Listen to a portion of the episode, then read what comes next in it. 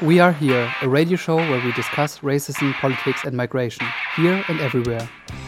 نحن هنا برنامج إذاعي يناقش العنصرية ضد اللاجئين، السياسة والهجرة هنا وفي كل مكان. Aquí estamos, un programa de radio donde discutimos de racismo, política y migración, aquí y en todas partes. Biz burada, burada ve her yerde düşman ve siyaset karşılıklı tartışma bu radyo show vardır.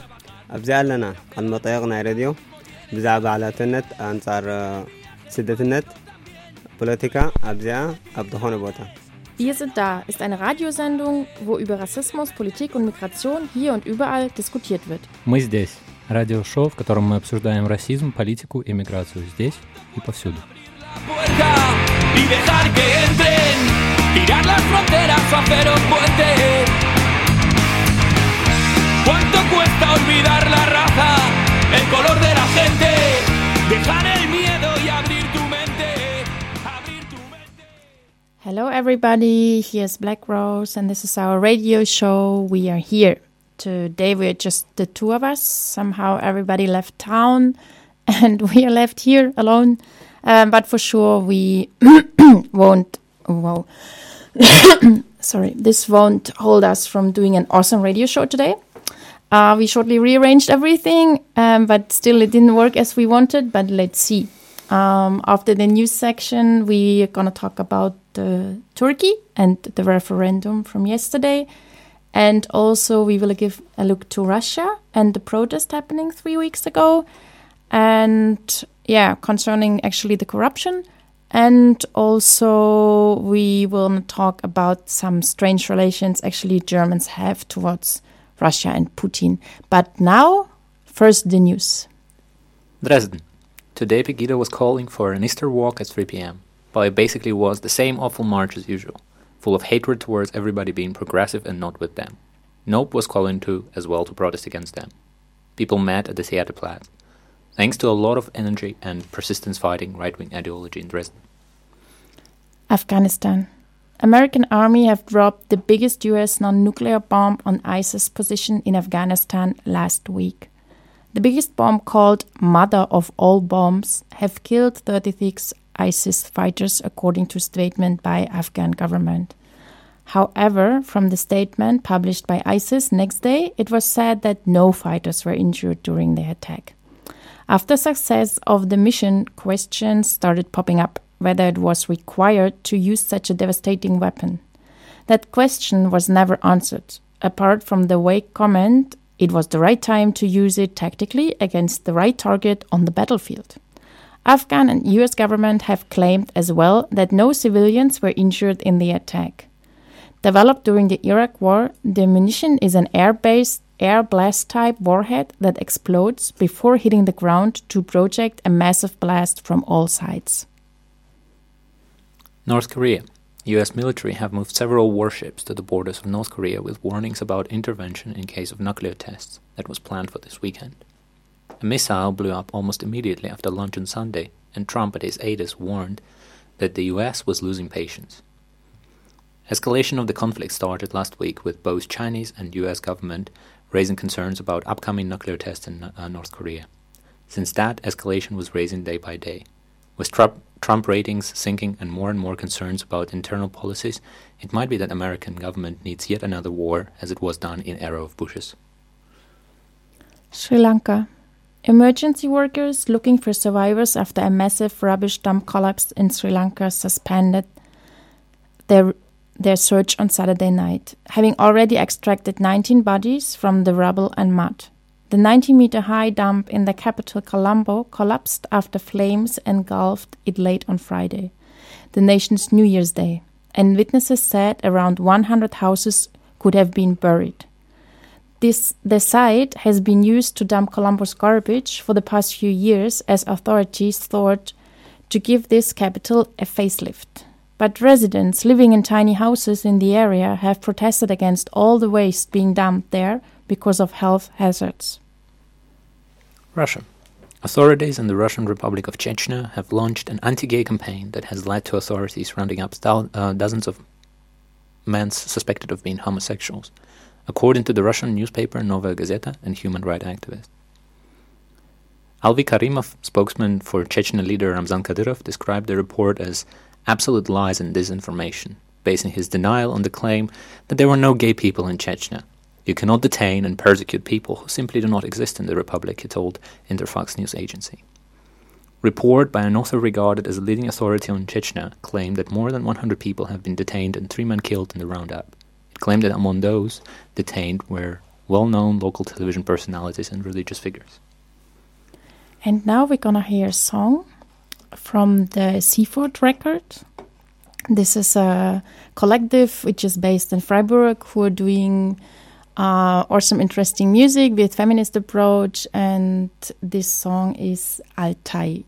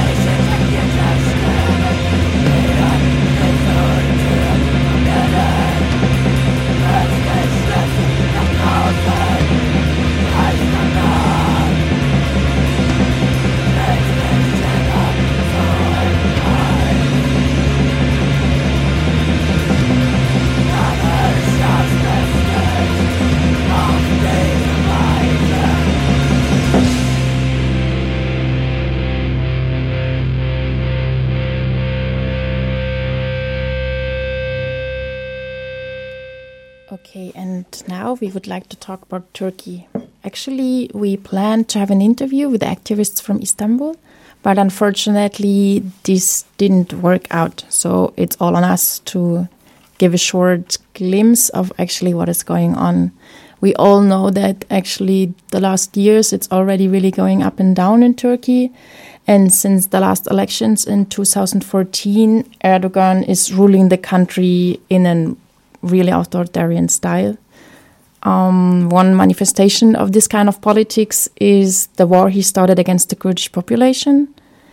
Villages and cities were destroyed in the Kurdish populated regions, people were murdered and displaced, Kurdish infrastructure was attacked, the media was closed down, and a lot of people were actually put in prison.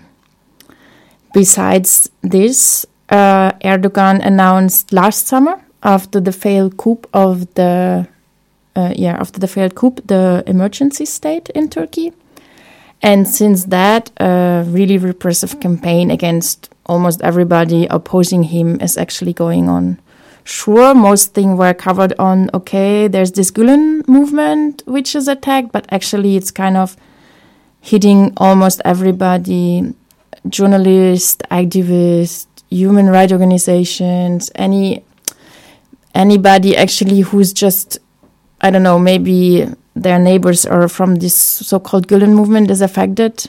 So thousands of people actually lost their jobs, and also thousands of people were put in prison. Prison even had to be cleaned to put more people in prison. So the situation is actually quite awful for a lot of people.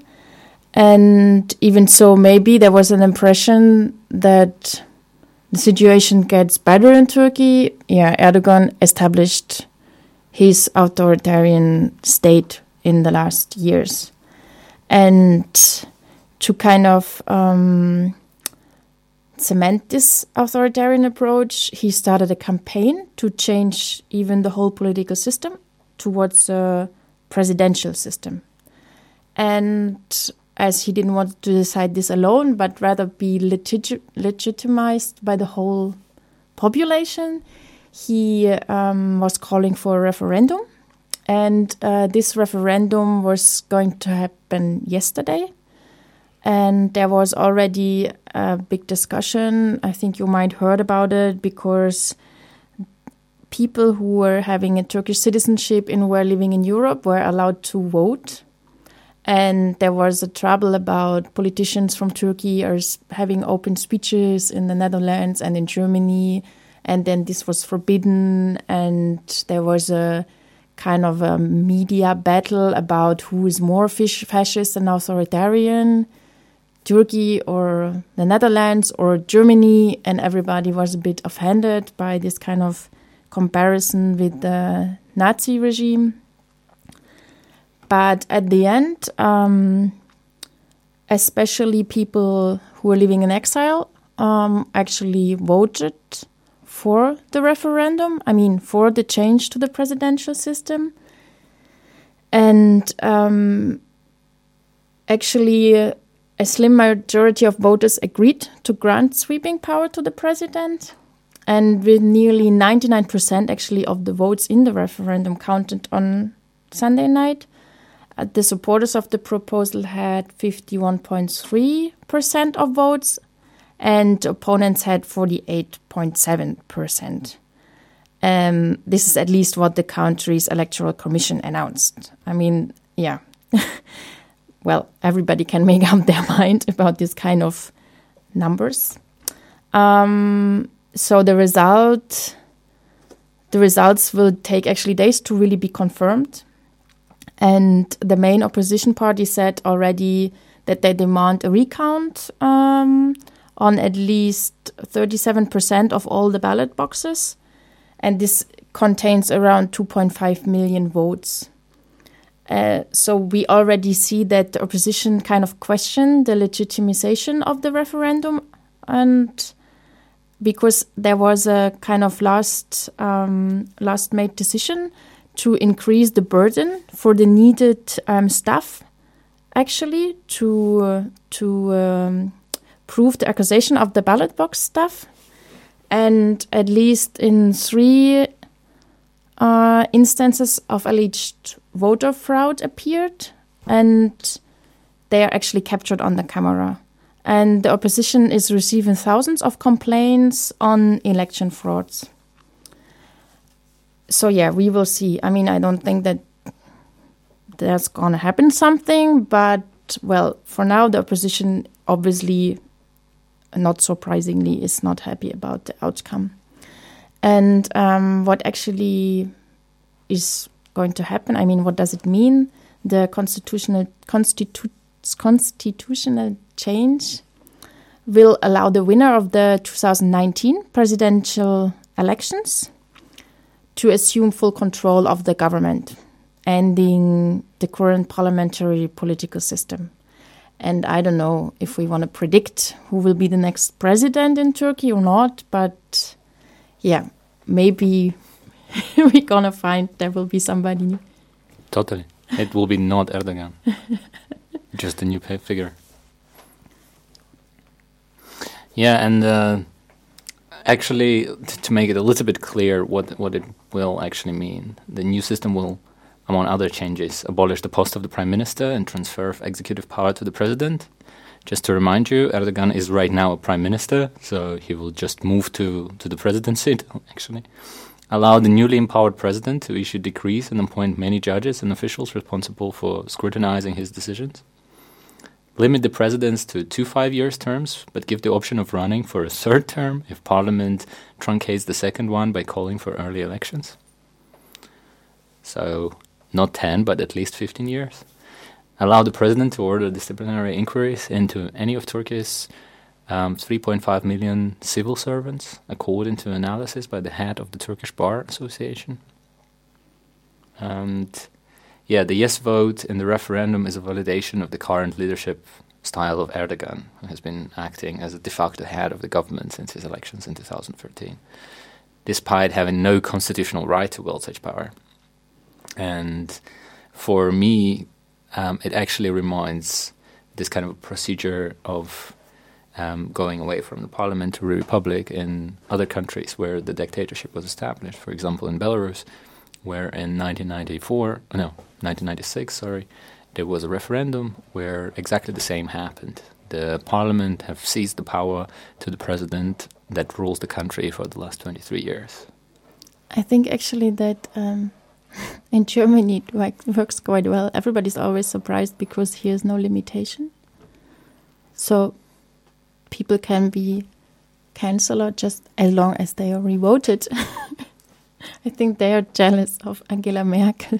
Yeah, maybe Erdogan is just so Merkel and thinks like, what the what the hell? She's she's in power for so long, and I can't stay longer. So you know, stay for next 15 years and see where, where Merkel will end up, maybe in Gazprom or something like that. And actually, um, besides any kind of opposition and uh, Kurdish move, um, Kurdish population, also another group has to quite suffer in Turkey right now, and this is the, um, the group of migrants, because there are millions of people actually on their way to Europe or also because they are the neighboring countries are in war. A lot of people strand actually in Turkey on their search for a safe place to stay. And as we know, Syria is the border, uh, the neighboring country of Turkey, for example, and and um, so a lot of people are actually were moving to uh, or were kind of fleeing to Turkey, but with this EU-Turkey migrant deal, uh, which were made, um, which basically arranged that Turkey kept had he has to keep the people inside of the country that they are not going to Europe, and for that, Turkey gets some money from the European Union, and so there are a lot of people who are not allowed to cross the border actually to European neighbor countries. And people are waiting in Turkey actually without any perspective. And one point which recently caused a little um, public was that there, for example, Syrian refugees were exploited as cheap laborers, getting almost no actually money um, in some factories in Turkey. And yeah, Turkey is actually using this kind of threat of the millions of people which are now kept inside of the country, which will, when they allow it, just run towards Europe. And yeah, just uh, four days ago, actually, the Turkish politician and former parliamentary deputy uh, Ümit Özdağ claims that Europe could see 3 million migrant, migrant, million migrants arrive on the continent as the EU Turkey migrant agreement breaks down. And actually, now after the referendum, it's even, uh, yeah, might be even more the threat that the migrants are actually used as a bargaining chip to pressure the the Europe and yeah well, this political games is ongoing, of course, and is always on the shoulders of the simple people. Yeah, so our solidarity goes to the people fighting against the authoritarian regime and to all who have to suffer in the prisons and in the camps.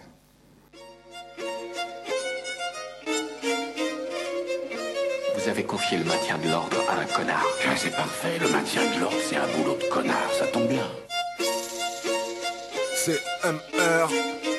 collectif Marie Ride.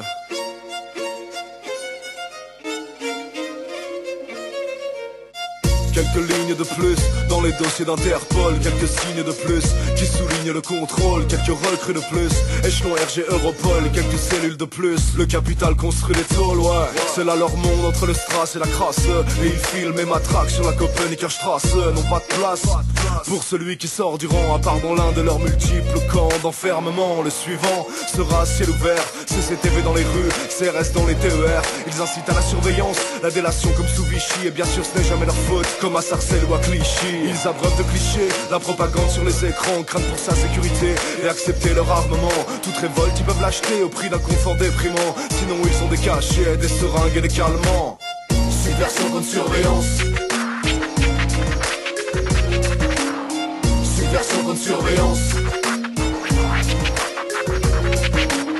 Subversion contre surveillance. Subversion contre surveillance.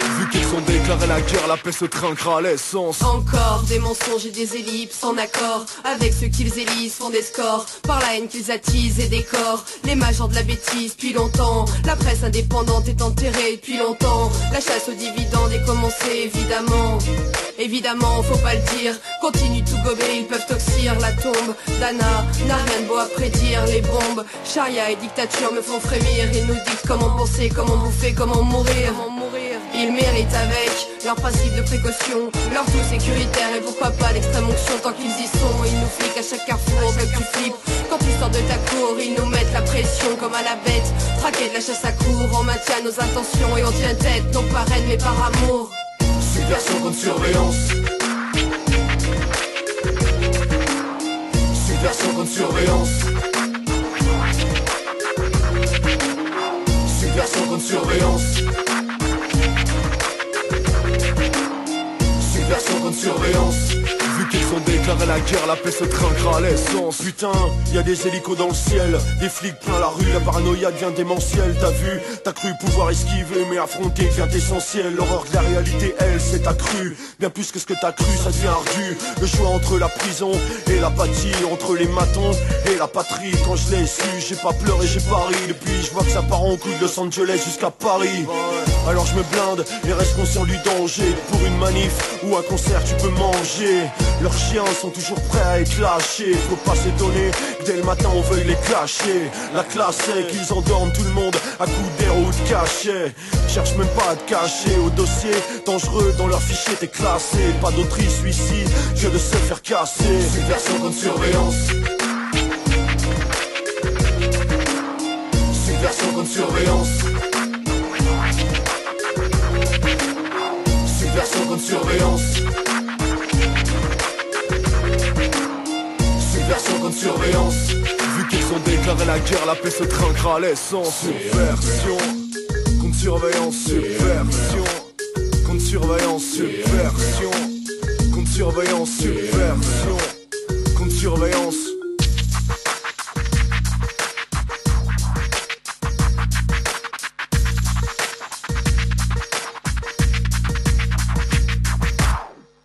C'est bien connu, hein. Il y a des statistiques là-dessus.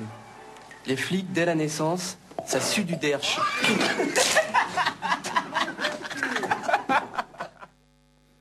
And this was Collective Mary Read, Subversion contre Surveillance. Um, and in case you didn't know, Mary Read was one of the few women pirates that were robbing the rich and getting enriched by themselves. And now we are going to talk about Russia and the protests in Russia. You might have heard about that because hundreds of people were arrested, and this didn't make Western media so indifferent to what is going on. And it seems that yeah, people want to hear about your cause only when there are hundreds of arrests. And our story starts well I mean, it starts hundreds and hundreds of years ago, uh, but we don't go so deep. It starts only um, a couple of months ago when one of the right wing liberal groups um, from opposition that is fighting against corruption made a documentary about current prime minister and former president of uh, Russian Federation called Dmitry Medvedev. Uh, the person is really famous for his love to iPhones, fancy clothes, and good Adidas shoes. Um, well, it started with them analyzing some information that came out of the hack of um, Medvedev's smartphone and the po- uh, and his emails. And inside of these emails, they found some, well, shoes that he bought and some fancy clothes that were delivered not to his home address, but they were delivered to some fancy uh, mansion um, somewhere outside of Moscow, on the outskirts. And they were interested. What is going on? So s- step by step, they actually managed to collect information about what Medvedev, by different ways, owns in Russia and outside of it. It was quite amazing. You know, everybody knows about corruption and that all the politicians are corrupt, whether in Germany or in Russia or in uh, Syria, whatever. But um, yeah, when you hear and you see actually the the scale and you see dimensions, because that was really really nice. They they took the, the modern technology, so they took the the drones and went to the places that Medvedev owns, and then they went like out, um, up and filmed the whole, you know, mansions with ponds and private parking lots for ten cars and so on. And um, yeah, eventually they published the movie about the corruption, and in the movie it was what, as I said before, several mansions, several yachts in the name of Medvedev's wife. Um, several um, big pieces of land where Medvedev, a big fan of wine, um, growing his own wine, you know. And of course, it's connected directly with him lobbying, you know, not to have taxation on the wine industry. So, um, all in all, the movie is building up this awesome picture of basically hell a lot of money that Medvedev has and that were brought to him through the bribes, through his personal businesses or whatever. And I, I think, I mean, for me watching that, I, I, felt a little bit disappointed, you know. And I believe a lot of Russians have shared that, you know, a lot of people who live in Russia right now. So eventually, um, at the end of this documentary, the opposition leader Navalny was calling for um, demonstration on 26th of March if they don't want to hear uh, people, if they don't want to resign when you know such a big scale of corruption is coming up, the people should protest. And the people came out, thousands of people, not only in Moscow and St. Petersburg, all around Russia. I mean, people came out in the places where um, I think in Moscow people thought that there nobody's living there anymore, and yeah, it, it, was amazing. You know, since 2012, there were no massive protests going on in Russia due to actually heavy repressions and also, well, to economical crisis and also war in Ukraine that was, you know, always scaring people about Maidan and the war that starts and with the with the revolutions and so on. So um, it was nice to see that the people are still having some fire in their asses but at the same time, the response was, as usual, from the government. You know, they arrested, by different estimations, from 600 to 700 people in only in Moscow. Um, dozens of people arrested in St. Petersburg. In the other places, the protests were less repressive. Um, but yeah, at the end of the day, those people who were detained ended up in jail. Ended up in jail, and um, yeah, it was also surprising for media as well to see that a lot of young people have joined this protest. In uh, previous demonstrations in 2012 and before that, there were a lot of, I mean, middle aged people, you know, who were talking about freedom and democracy and all these, you know, liberal values. But this time, the media was focused actually on the younger generations, on the students and actually pupils. There were, uh, I think, 15, between 15 and 20 people detained who were um, younger than, I think, 16 years old. So they had to be released. But before they were released, of course, they were beaten up. And this also created a lot of fuss in the media. Like, I mean, what the hell, you know? You can beat up some, I don't know, 30 year old truck driver, maybe, but at the same time, beating up some 14 or 15 year old kid from the school is kind of above, you know, your respect level of the riot police. And eventually the protests went down, so the repressions worked out. There were no further protests so far. Um, the Russian parliament said that they're not going to investigate into this corruption case and they don't see the problem with the whole shit. Um, yeah. Um, however, today I've seen on the media that same Navalny is now calling for demonstration in June, 12th of June, some Russian holiday, so everybody should go to the streets and start protesting again. I mean, we can see what is going on, and for sure, I think there is kind of potential and changes. Um, in case you forgot, you know, Russia was a place of the October Revolution where the people showed to those in power who is the master on the land. Um, yeah, so people can do some awesome stuff. Um, the the new call for this June protest is it concerned with the same topic or yeah, it's it's the same topic. The main topic is corruption. However, Navalny is trying also to push this whole anti-corruption case and the whole problem in the society towards 2018, where there will be elections for the president, so the new elections, and he's trying to collect some signatures to force the Russian Russian government to make him a proper valid candidate, which is um, an interesting part because he was prosecuted several times by the Russian state, and now by the law he's not allowed to be a candidate to the presidency seat. I think the um, the European in the European media he was really often pictured as this kind of opposition leader already in the last years, and there was always a big kind of um, I don't know, attention because he already was in prison somehow. And who's this person? I mean, he's a really dodgy character, you know, um, apart from him participating in the ultra right marches and, and, selling his faces there. Um, he is clearly a right wing from, from like a, I don't know, um, conservative right to the ultra right perspectives.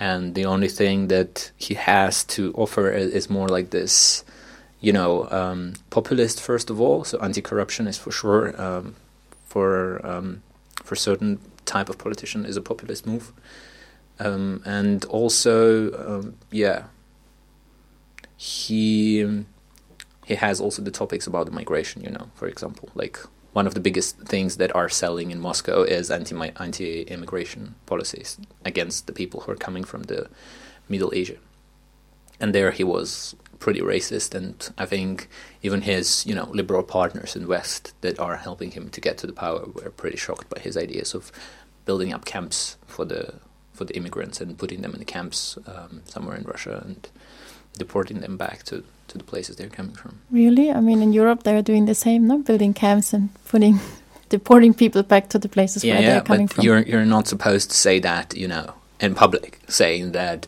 we're going to build the camps put people in the camps and then deport them because this would be like a more you know traditional 40s uh, policies uh, and he was he was like that so I, I think a lot of um, people also have this kind of a negative perspective towards Navalny that he is okay he's kind of an alternative he's kind of like the, the biggest leader in the opposition right now but at the same time yeah quite skeptical about him are there other forces in the society who could actually, uh, how to say, lead any protest or kind of, uh, yeah, support any protest or create any kind of new movement? I have no idea. Okay. Yeah. Well, but it's interesting that in 2018 actually there will be elections. So, yeah, maybe everything goes smoothly and business as usual. Or, well, Putin could be one more time president or not? Yeah, I mean, he can be president as Forever. many times as he wants, you know, as he showed uh, to the other people. Um, and yeah, the interesting part about the current presidential terms is that they changed the constitution, so it's now seven years. And that means that, yeah, if elections in 2018 are won by Putin, which most probably will be, I, I don't believe that Putin is going to give power to anybody else, you know, apart maybe to his kind of, you know, uh, replacement like he did with Medvedev, who was officially allowed to become the president, you know. Um, so in that sense, yeah, if if there is nothing kind of like a radical protests or radical changes, then Putin will be there at least till 2025 if he doesn't die before that, you know, riding on the horse naked and breaking his fucking head. Yeah. Pardon for my French. Or get eaten by the bear when he's on the hunt. Yeah, then naked, you know, like like Leonardo DiCaprio going uh, into the wild with a knife against the bear, and that's the Putin does all the time. But um, yeah, actually, from the perspective of the kind of um, CI, CIS countries, so the former Soviet Union countries in the east, like Belarus and Ukraine, um, the fall of Putin is, is kind of, you know, um, an important part in creating something better in the smaller countries. Because right now Russia is kind of like a small empire, a small um, colonial state that is um, um, kind of exporting its policies to, to Belarus, to Kazakhstan, to also Middle Asia. And for a lot of people, there is a fear that, you know, if there is nothing changing in Russia and you try to change something in your country, then the Russians will come with the tanks, like they did in Ukrainian case, and they will just tell you how the hell on earth you should behave and who belongs, you, you know, to whom you belong. Um, so in that sense, there is a little bit of a hope for the people.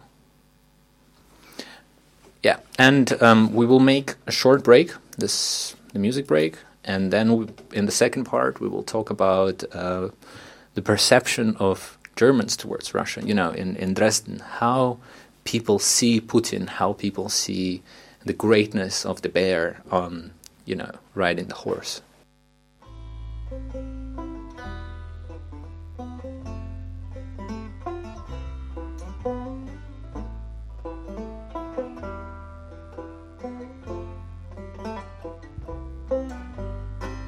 Say goodbye at the beginning of the night when the rest of this little town will turn off their bedroom lights. We say goodbye before we hit the road because the paths we take are not the ones that everybody knows. We say goodbye with this fear in our hearts about the people who will do their best to tear our worlds apart. We say goodbye, not knowing the next time we will meet. And if there's a chance that we will be alive, cause we don't know how far they will go with us this time. So let's tell each other that we love them whenever we can. Let's keep each other as safe as we possibly can. Be careful, keep quiet, most important of all. Don't push the ones you love far enough for them to fall. Cause when we fall, we can't stick together. We have to stick together.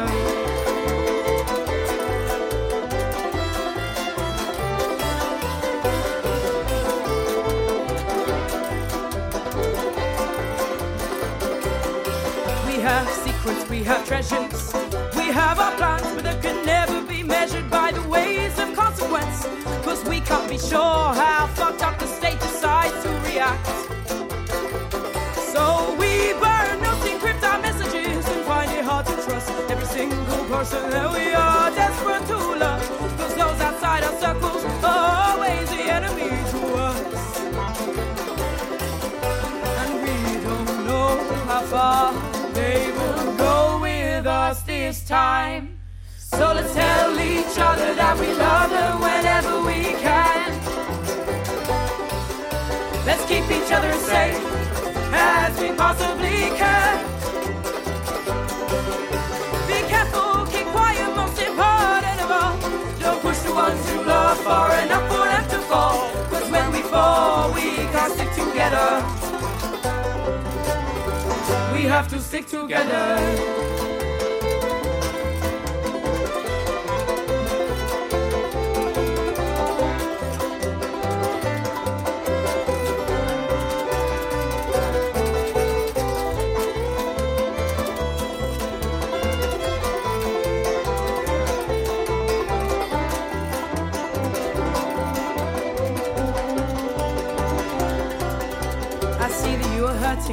I see that you've been beaten. I see the cut you deep into your very existence. If you need to take some time, if you need to get away, we can all work together to find somewhere warm and try to stay. This will never be safe. This will never be easy. We will need to call our parents to let them know we're still breathing. But if we hold each other near every step of the way, then maybe it'll be better. Maybe it'll be better. So let's tell each other that we love them whenever we can.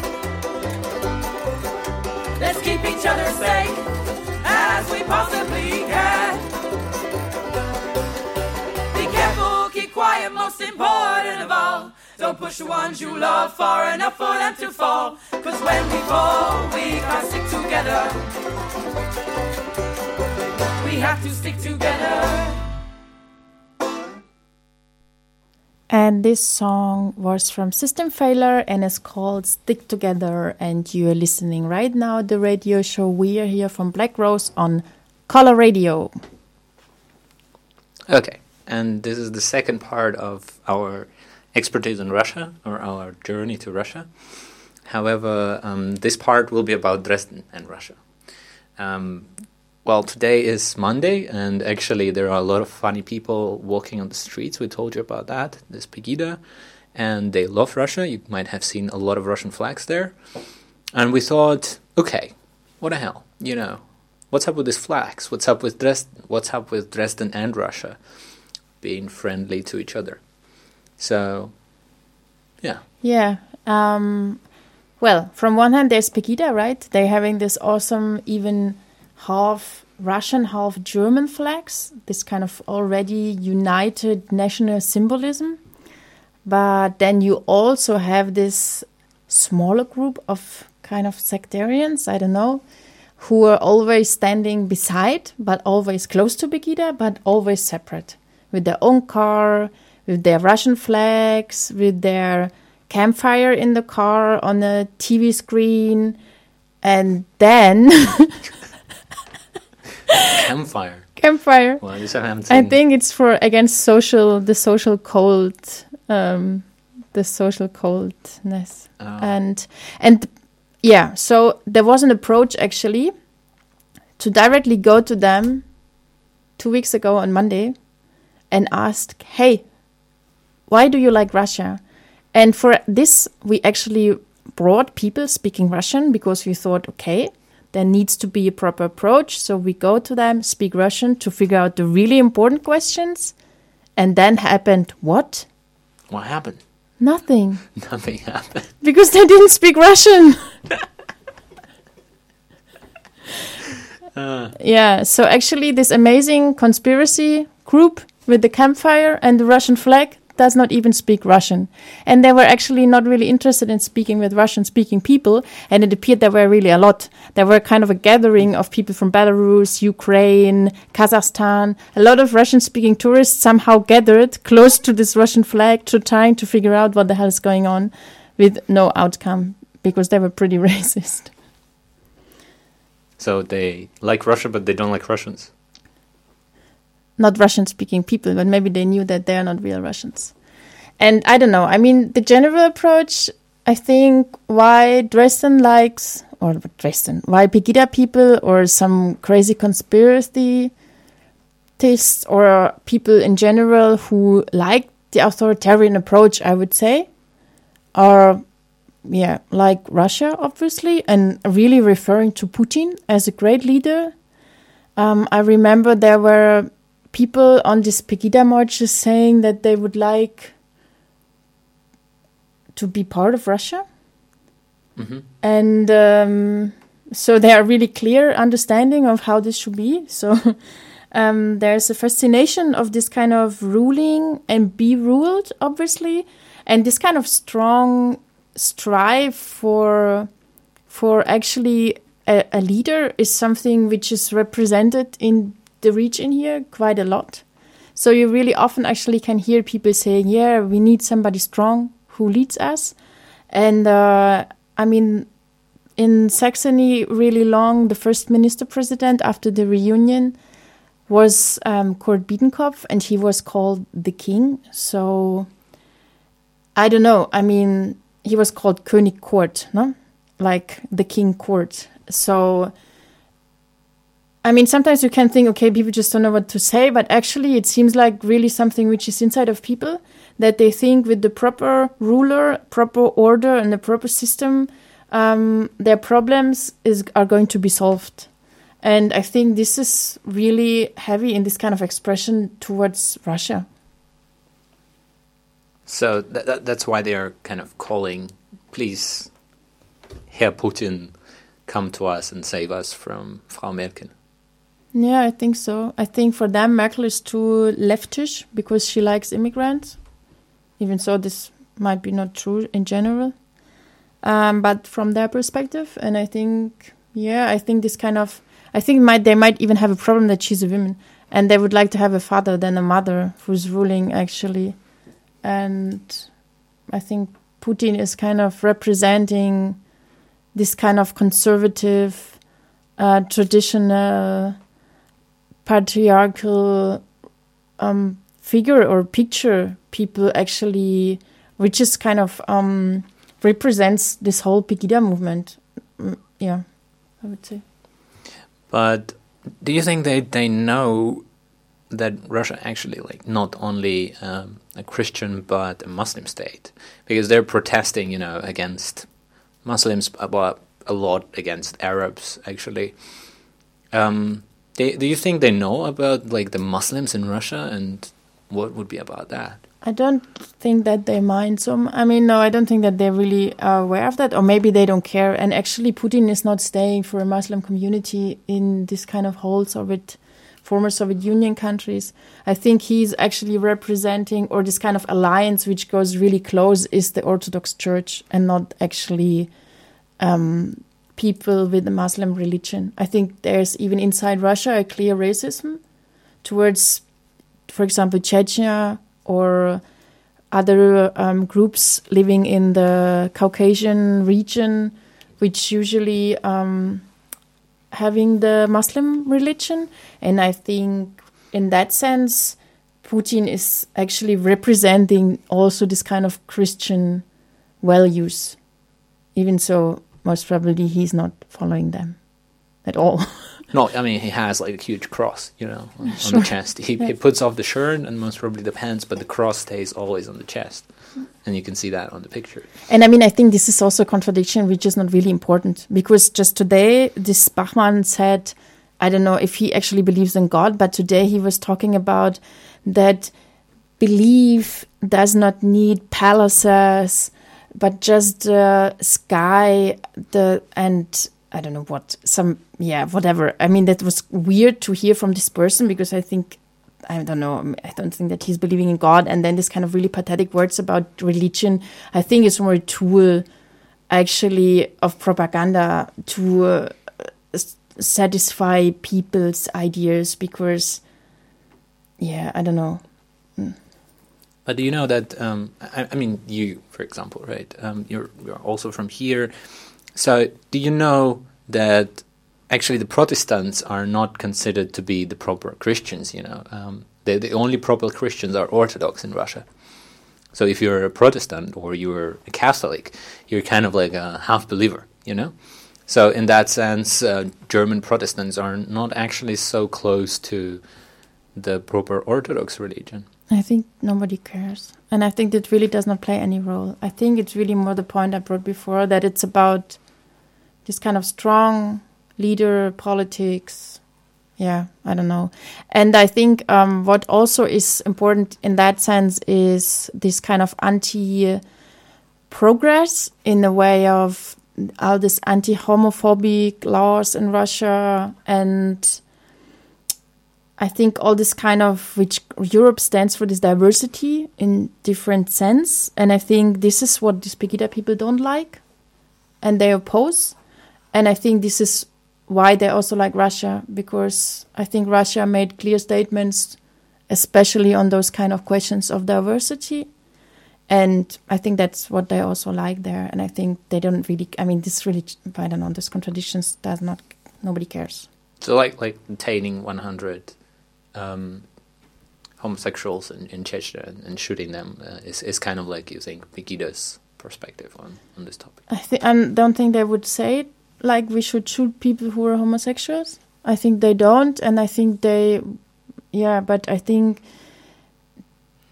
the the general homophobic ideas um, are of course represented in the Pegida movement. So, I mean, and I don't know. I mean, of course, there are also Nazis. Maybe they would even say that, right? But um, I think in general, it's. I'm not sure if their demands are actually so precise or if it's more this kind of general feeling towards protecting traditions and this is a heteronormative world and not anything else. Okay. And um, some more funny stories about uh, Pegida followers of Russia? I don't know. Have you heard some? Mm, I don't know. You you're asking for something specific? No, just just some crazy madness that was going on on the streets recently. I mean, there is this uh, Russian German flag that doesn't take into account Poland, I think, in between, and Belarus and Ukraine. Um, but something. Just no, I think just story. the campfire. The campfire. I was already mentioned. Yeah, sure. Um, uh, but um, what's up with this uh, idea? Have you heard something about the referendum in, in Dresden that they were collecting signatures on some Ah, online to platform? join to join Russia. Yeah, yeah. Uh, I was not sure. I thought it was a joke we made, but obviously they did it for real. Yeah, yeah. There was uh, they were collecting it online on some platform. Okay. platform. Um, I'm not sure um, about the outcome. I haven't heard anything about it, and I didn't get a invitation for any referendum yet to So- vote would you vote? Would- to join Russia. Yeah, sure. Yeah, that's that's that's a really important part of the show. Um, yeah, th- this is just like to make it clear that we are here um, not presenting the Russian policies or whatever. Yeah. Um, eventually, there are a lot of um, people from Russia um, in Dresden as well, and we would like to remind them that Putin is not the best solution. And if you love Putin, um, you can go and have a love affairs with him in back in Russia.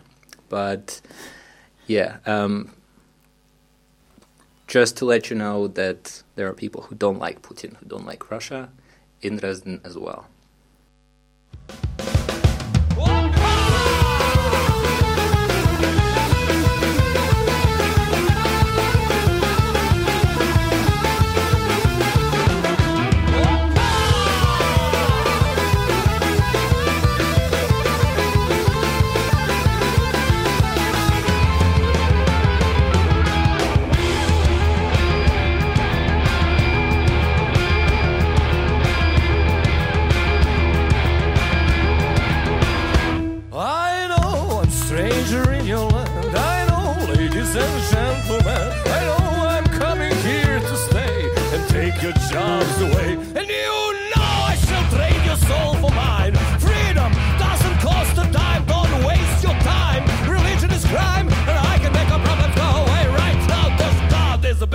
May I help you?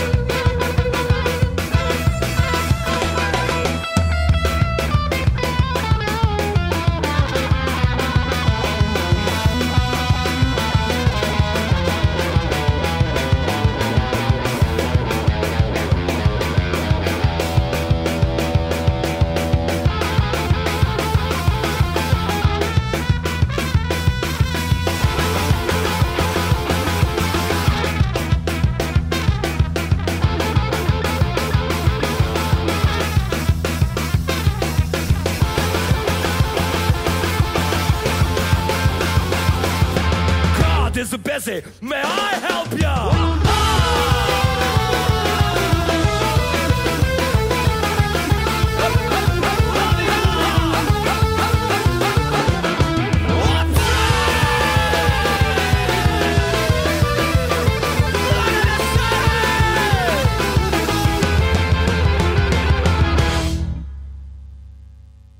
And that was Kultur Shock with God is Busy, May I Help You? okay. Um, and yeah, so we are almost at the end of our show. Somehow time pa- passed fast. Um, what we would like to uh, say almost at the end is that we want to invite you for the next week on Wednesday, on the 26th of April. There will be our monthly coffee where we are going to discuss about whatever you would like to discuss. We were already talking about freedom, about integration, about your personal experiences, about a lot of things. So whatever you which concerns you can be put on the table and we will drink some coffee and maybe eat some cake. And our next coffee, as I said, is on the 26th of April at 6 o'clock in the evening in Kukulida. And Kukulida is on Martin Luther Straße 1. So you're warmly invited and you're very welcome to join and to bring all your friends. And we also would like to remind you that still every Monday Pegida is marching on the streets, and still every Monday people are organizing against that. So you can join the Monday protests, but on the proper side, and you can check the website of Nope Dresden their Facebook page, and feel free to join, feel free to contribute, because um, well, we should show that Dresden does not only belong to Pegida, Dresden belongs to the people with clear ideas and humanistic values.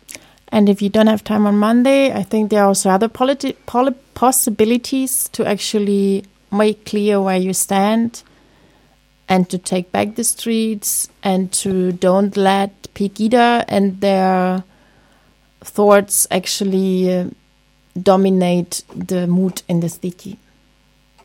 Yeah, and just one more thing. In two weeks, so the next show will be on 1st of May, and we are warmly inviting you to the 1st of May demonstrations, uh, not from the unions, but from the fighting unions, to show that, well, there is still a workers' movement, there are still people fighting, and there are still people who want to have a decent life, even though some left party is having a picnic in Alaun Park. Thanks a lot for your attention. This was Black Rose. We are here. See you in two weeks. And this is Coloradio.